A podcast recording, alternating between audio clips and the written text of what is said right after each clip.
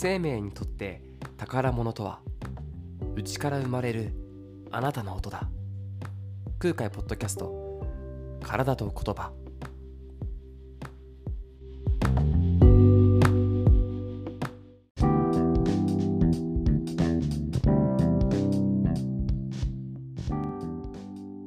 様です。ラッパーそして施術家の空海です。体と言葉。ラッパーであり詩人そして接骨院の院長でもある私空海が体と言葉の素晴らしさをシェアすることで自分含め視聴者の皆さんの人生や生活を少しでもフレキシブルにしたいと考えるアウェアネスなポッドキャストです。はい。今日はですね、シャープ3ということで、なんとかですね、今のところは続いております。えー、今日はですね、今、撮ってるのは雨がすごい降っててですね、風も強いですね。うん。まあ、春のこの、なんていうんですか、まあ、季節の移り変わりっていうのはね、まあ、こういう天気が荒れたりとかね、気候、気圧が乱高下してね、気温も乱高下してね、体調崩しやすいですんでね、皆さん本当にあのお大事にご自愛ください。もう私もですね気圧の奴隷でですねもう機嫌悪い時もあるし体調悪い時もあるしさっきはなんか気圧すごい低かったんですけどね。なんか多分安定期だったのかなんか今日調子いいななんつってね。やっちゃうぞとか言ってねなってたんですけど、まあ、やっぱりこういう今度揺り戻しというかね。もうまた気圧が上がってくるときに私も体調崩しちゃいますんで、うんまあ、そういう時はね、まあ、しょうがねしょうがねと、うん、自分自身を許してあげてねくださいよ。はい、どうかどうか本当に。今このね地震も多いですしね。なんとかなんとか穏やかに皆さん過ごしていきましょう。頑張っていきましょうってことでですねよろしくお願いします。はい。で今日はですね、まあ、ちょこちょこ話にはね今まで出してたんですけども実は私もヨガにもうどっぷりハマっておりましてね。うん。えー、もう5年くらい前からですかね。5年とかなのかな。もっとかもしれないし。もっとかな。くらい前からね、ゆるくはやってたんですよ。うん。こう、本とかね、自分で独学で始めて、スタジオも何回か行かせてもらったりとか、あと最近ちょっとできてないですけど、もう完全信用信頼してる、えっ、と、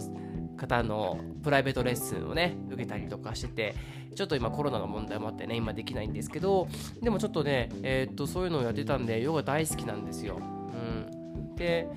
あの、勉強したりとかね、あの思えば思うほど本当にねヨガいいねな好きだなって思えるんですよねでだからちょっと最近また本当1個気合入れて、まあ、このコロナ禍ってこともあってね今真剣にちょっと取り組んでいるところですうんただですねなんかこうじゃあヨガとかねえっ、ー、と言うとえっ、ー、とイメージってなんかありますね。偏見みたいなイメージちょっとありますよね。うん。あのうちのね母親うちの母親はね割と自分の家族のことを言うとあれと即こうねまあ頭がいいっていうかねあのすごくしっかり者さんなわけですよ。で冷静に物を見えるみたいなね結構現実主義なんだけどまあほんとねえっ、と面白い方なんですよ。うちの母親ってのはね。うんいいなと思うんですけど。ただうちの母親はですねあのそういうゆえにねなんか 結構はあって感じ出すんですね。日本がみたいな。あんたヨガって言ってあれでしょみたいなね、まあ、そういう風なこと言ってくわけですよ。普通に言ってくわけですよ。まあ、わかるよみたいなね。うん、わかるわかるみたいな。ヨガそういうイメージあるよねみたいな。なんか、ヨガなんかやってんの？みたいな感じをね、いや、否定はしないんだけどね、なんか、ヨガやってんだ？みたいな、あんたが？みたいな感じで言ってくるわけですよ。あで、まあ、確かにあるよなと思って。で、まあ、ヨガってじゃあ、じゃあなんとなくイメージとしてあるもんですよ。まあ、ほんと偏見ね。例えばね、エグザンプをね、言いますけど、まあ、意識高い女性がね、こうダイエット目的とかに、まあ、やったりしますよね。なんか、意識高い方がやるもの、しかも女性がやるもの、で、ダイエット目的とかね、まあ、ボディライン目的にやるものとかね、イメージあります。あと、哲学までこうね、深く追求し始めると、急に宗教感があって怪しいとかね、まあありますよね。ヨガとかいうのを探求してる人ってなんか怖えみたいなね。なんか全部食事とかに気遣ってなんかすごい厳しそうみたいなね、イメージありますね。あと、つるちゃんね。つるちゃんね。片岡鶴太郎さんね。やっぱあのぐらい追い込んでるとかね。もうすげえね、あのお腹のウィンウィンウィンウィンってね、あの動きとかでちょっと怖えっていうイメージあるかもしれないですね。あとまあ手が伸びて炎がはけて宙に浮いてテレポートできんじゃねえかっつってね。まあ分かりますよこれね、えー、ある一定のねあの年齢層で あるゲームを知ってる人はあヨガっていうのはねスキンヘッドの人で、ね、手が伸びて炎がはけて宙に浮いてテレポート好きでカレーが好きな人がやるやつっていうね。まあそういうイメージもあると思いますね。そういうもう偏見のオンパレだと思うんですよ。はい。ででもですねまあ、ぶっちゃけですね、私もとことんまでこう、ハマろうって思いながら、ちょっとブレイクかけていた理由は、まあその辺のやつ僕も持ってたよなってあるわけですよ。うん。まあ、端的に言うと、まあ、表面上でやってしまうとなんか浅いなーっていう部分あるしなんかやればいいんでしょみたいなおばさんもできるやつみたいなね感じだしで深くいくとうさんくさいっていうかねもう深めちゃうとなんかもう急になんか仙人みたいな感じになるんでしょみたいなこう両極端な性質かなと思うんですよ。中間欲しいみたいなね。なんかいいんだろうけどみたいな。ハマったらハマったらめんどくさそうだし浅いと浅いであんま意味なさそうだしみたいな感じで、まあ、ブレーキをかけた部分があったんですね。うん。まあ、ただ日々ですね体について勉強したりとか、まあ、施術をして触ってたりとかね体とかに触れてたりとかいろんなものに携わっていたりとかしてですね、まあ、どうやったら体がいつまでも健康なままでいられるんだろうなってねえーと、ずっと体が元気なまま使えるっていうのはどうしたらいいんだろうなっていうことを考えて、まあ、いろんな運動療法とかストレッチとかトレーニングとかそういうのを調べていくとですねやっぱりそういう文献とかにもヨガって出てきたりするんですよ。うん。こういう時はこういうヨガにもこういうポーズありますよとか出てくるしそれでなんかまあこう勉強しておくとあれ？じゃあヨガでよくね？ヨガやればいいじゃん全部みたいになんか感じてきちゃう部分があったんですね。うん。別にヨガが完全に網羅してるわけじゃないけどでもこういう時はあヨガいいな。あこういう人にはあヨガおすすめできちゃうなってなっちゃうわけですね。うん、で、まあ、そこでですね、まあ、まだ全然ヨガの真髄なんか分かってないんですよ。僕なんかね、うん、できないポーズもいっぱいあるしね、うん、でただそんな僕でもというか僕だからこそですねあの中間層くらいのうん、あれ？ヨガ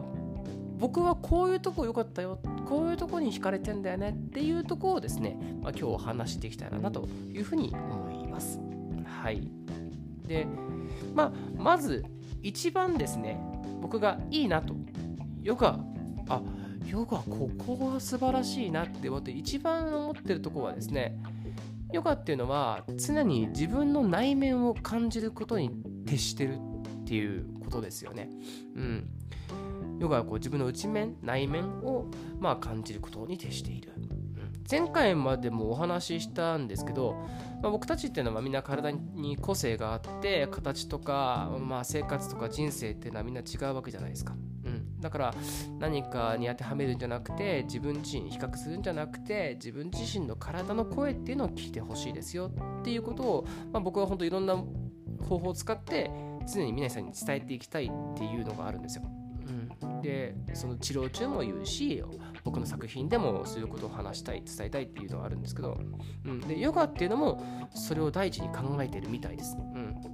こうまあマインドフルネスっていうね言葉は今は当たり前のようにこう聞かれてね聞いてるし重要視されてますけど、まあ、ヨガっていうのはそれを何千年も前から実践してたみたいですね。うん、ヨガのルーツっていうのも初めなんか勉強してみると思うのは数千年前なんですよ。インダス文明とかだった気がするね。うん、なんかアーリア人がねなんかインドに向かう際にみたいななんか伝えてきたみたいな歴史もあるみたいですね。壁画がありますよみたいなね。なんかもう紀元前の話ですから、数千年前ですよね。まあ、それか実践していたと。で、よくあの患者さんでもですね、あのヨガしたら痛くなっちゃいました、できましたっていう人も結構いらっしゃるんですよ。うん、で、あれ、ヨガってなんか無理にやったら痛くなっちゃうやつだみたいな風に思ってしまうと、それはもったいないなって思うんですよね。でもう僕の推測するにきっとそれは多分インストラクターさんとか周りのできる方の形とかにこうイメージを持ってかれすぎてて自分の形とかポテンシャルに合わせられなかったっていうのは問題だなって思うんですよ。うん、でヨガで行われるこうアーサナっていうんですけどアーサナって言われる、まあ、ポーズ、まあ、形っていうものっていうのはすごく意味のあるものだし大切だし重要だと思うんですよ。ね、それを遵守するということは。でも、いきなり到達し得るものではないんですよね。うん、やっぱすごいことなわけですよ。あれをちゃんとバッチリできるっていうことは修行が必要だっていうことですね。うん、それは一朝一夕で得るっていうあこれやればいいんだじゃなくてそこに向かっていくものだと思うんですよ。つまりその内側に正しい内側自分ですよ。自分の内側。自分という体の内側に正しい動きと自分のこうできることっていうのは何かなっていうのを問いかけながら行うっていう。でつまり大切なのはその形が大事なんじゃなくてその形という真実正解に向かおうとするベクトルなわけですよ。そう。正面を向くっていう方向ひねる。ひねるというベクトルが大事なわけであって腕を伸ばすっていうベクトルが大事なわけであって、うん、また地面を蹴るとかね。左右に引き伸ばすっていうそのベクトルが大事なわけであって、うん、その形にならなくてはならないっていうわけでは実はないんですよね。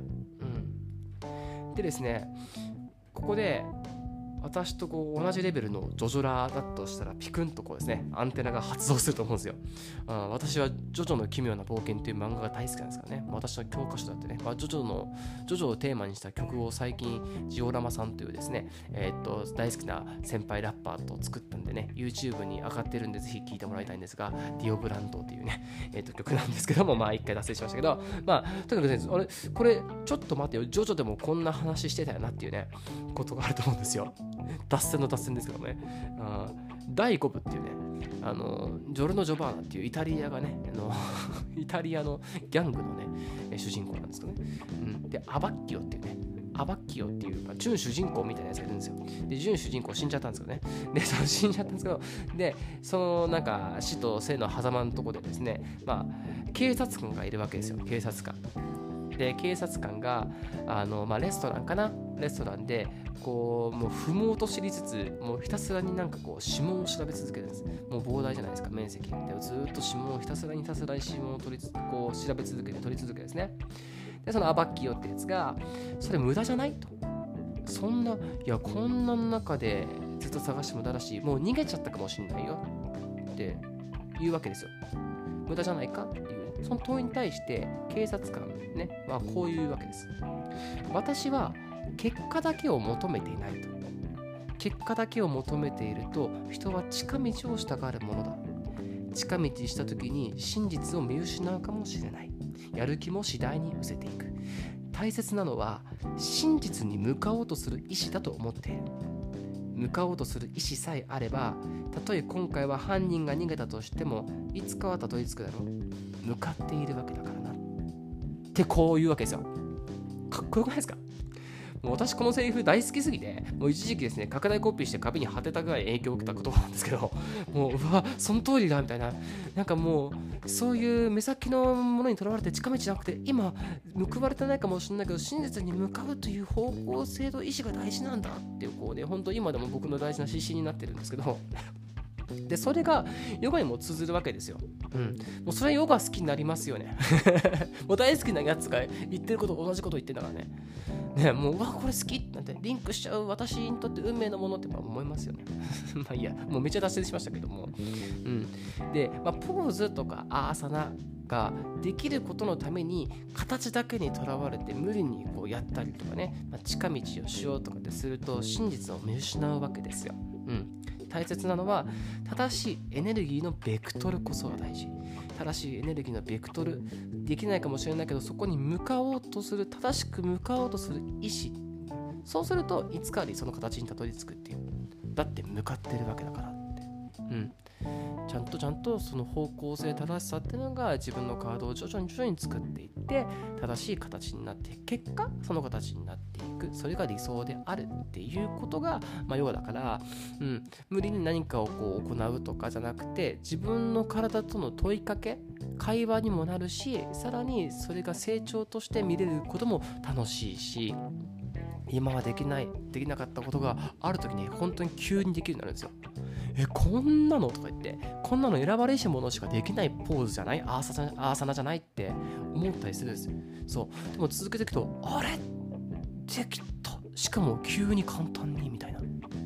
ほんとちょっとしたコツなんですよ。あこうかな？なんてね。ちょっとこう本当に体こうか違うかこうかみたいな感じでやってるだけで急にフッとできるんですよ。うん、その時に多分自分の体とその正解でものが合致した瞬間ですよね。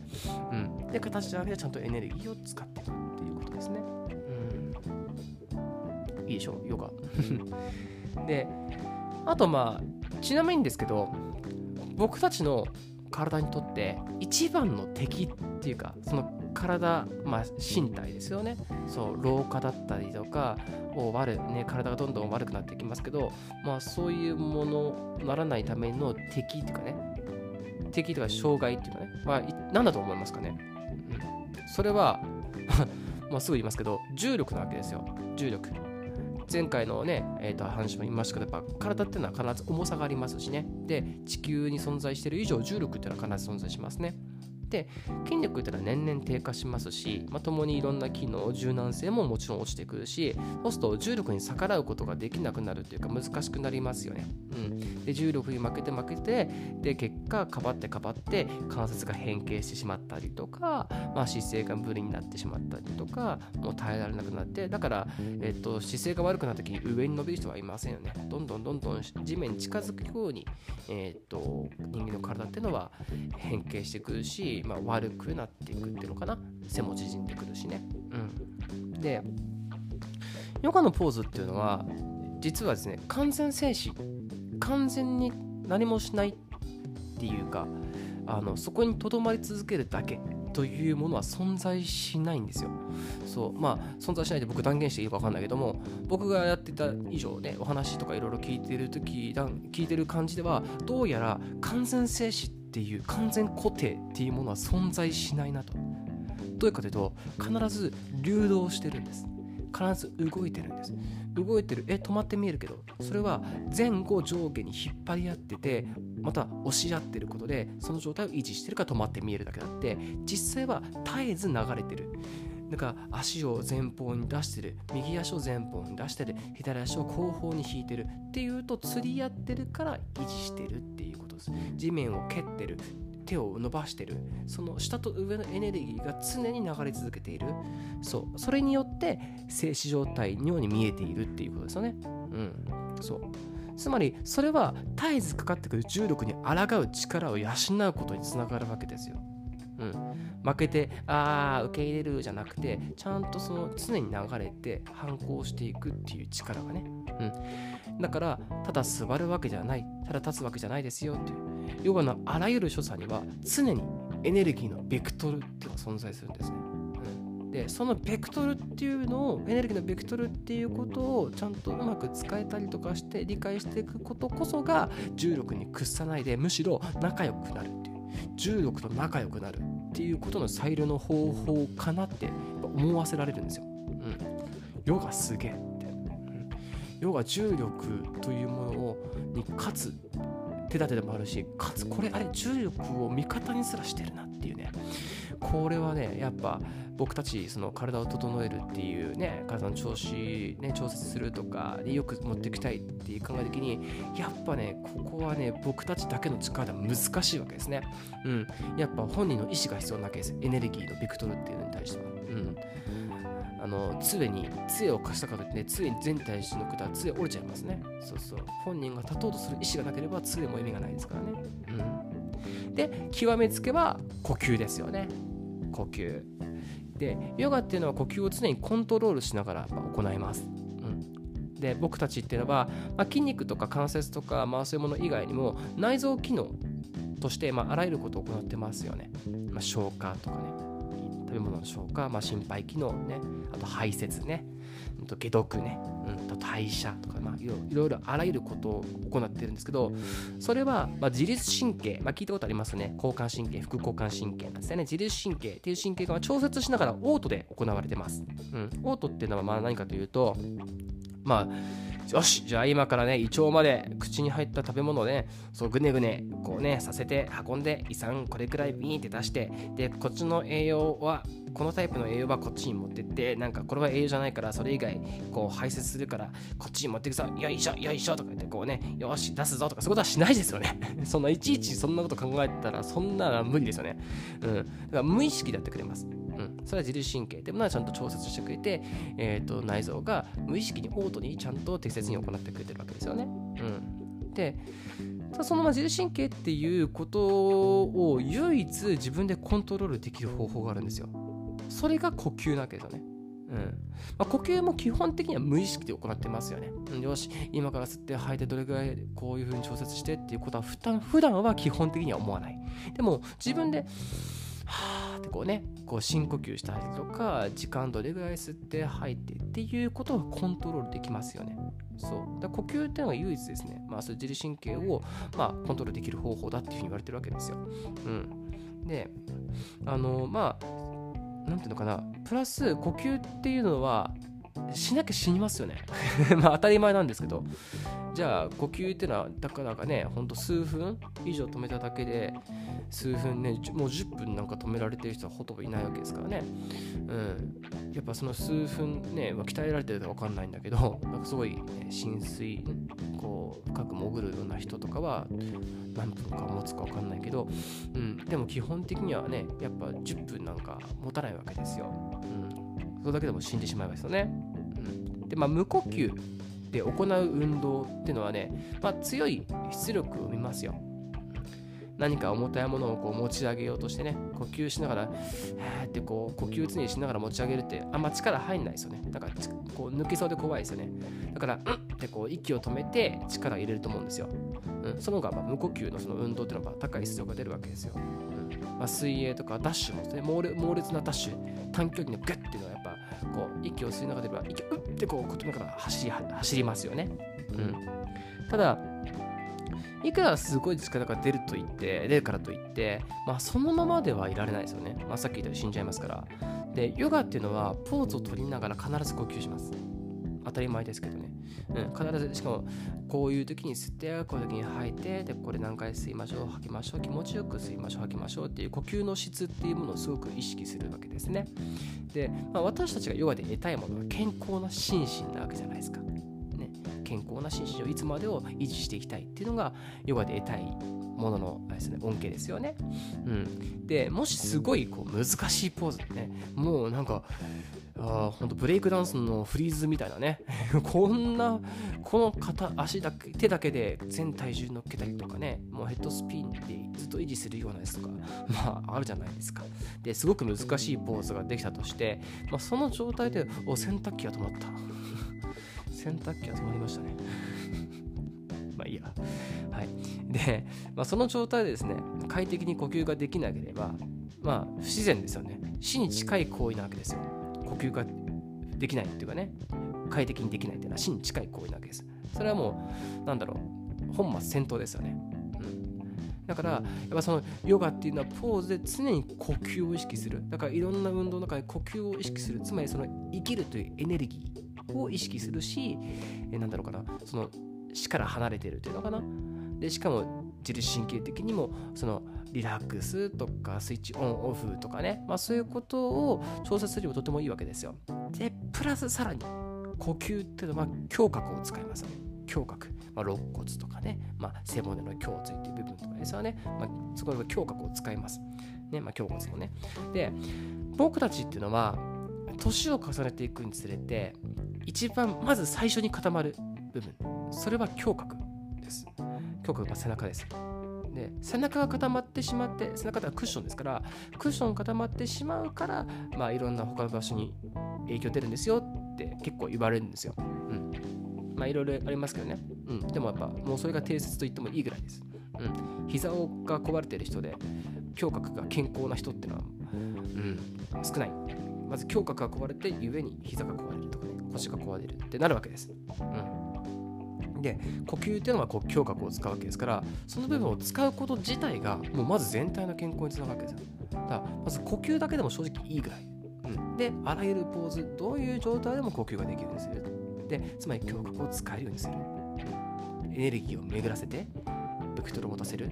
それが快適に行えるようにする。うん頑張ったではなくてね。うんっていうのは呼吸止めてるうんですよね。じゃなくて快適に呼吸ができるような状態で行うっていう。まあそれが結構健康につながるわけですよね。うん。だからやっぱ鼻こう話していてもやっぱヨガ素晴らしいですよねあのやっぱり改めていろんな本とかその実際やったりとかいろんなねその先生というかねからお話聞いてて思うとねやっぱ本当素晴らしいんですよ。うん、でさっきね深くはまるとやっぱちょっとうさんくさくなるって言うじゃないですか。やはりでもうさんくさい部分ありますよ。うさんくせえみたいな。ありますよ。そのうさんくさい話もねまあ面白で聞くとね いいんですかね。すごいね、みたいな。うん。まあ、そういう話をちょっと今度、ポッドキャスト今後でしますけどね。もうヨガの面白話したいんですよ。本当は先にそれを話そうかなと思ったけど。うん、でもそれ先に話すとちょっとな、みたいな。まあ、姿勢からの流れもあったし、みたいな感じで、まあ今日はこのヨガの素晴らしさっていうね、うん、感じで話しましたけど、まあでもいいですよね。うん、だからぜひですね僕は何か運動するのにいいのありますか？って言われたらヨガって答えちゃいます、うん、で僕もやってるし、うん。でやっぱヨガに出会ってよかったなって思うこともたくさんあるので全然まだまだですけどね、うん、そんな正直習慣習慣と言えるほどできてないですから。まあ、まあ、最近は習慣化されてきたかな、うん、最近はなんか自分の中で生活の一部になってきたけどもまだまだちょっとこうヨガが自分の体から心身が離れてしまう時間が まだあるから何とも言えないけども。でも、あのー、すごくいいなって思いながら痛感しながら日々やってます。うん、ですんでね、まあちょっとこれからまたそのヨガの話もちょっとしたいし、まあ、あの、ぜひぜひ興味を持ったら なんかやってください。はい、すごいね、ほんとね、面白いし、うさんくさいしね。あこれ、これ言っちゃったら、これ真顔でそれ言うみたいな みたいな、ありますよ。まあいいや。まあ、あのー、これからですね、あのー、私も今このね、ポッドキャストを収録してますけど、これからちょっとまたヨガの、ヨガをやる時間に当てたいと思うんで、今日はこれぐらいにしたいと思います。はい。はい、じゃあですね、まあ、体と言葉シャープ3、今回ヨガのについて、ヨガについてお話ししましたが、まあ、終わりにしたいと思います。はい、じゃあお送りしたのはラッパー、そして施術家の空海でした。またいつでもいらしてください。お大事に。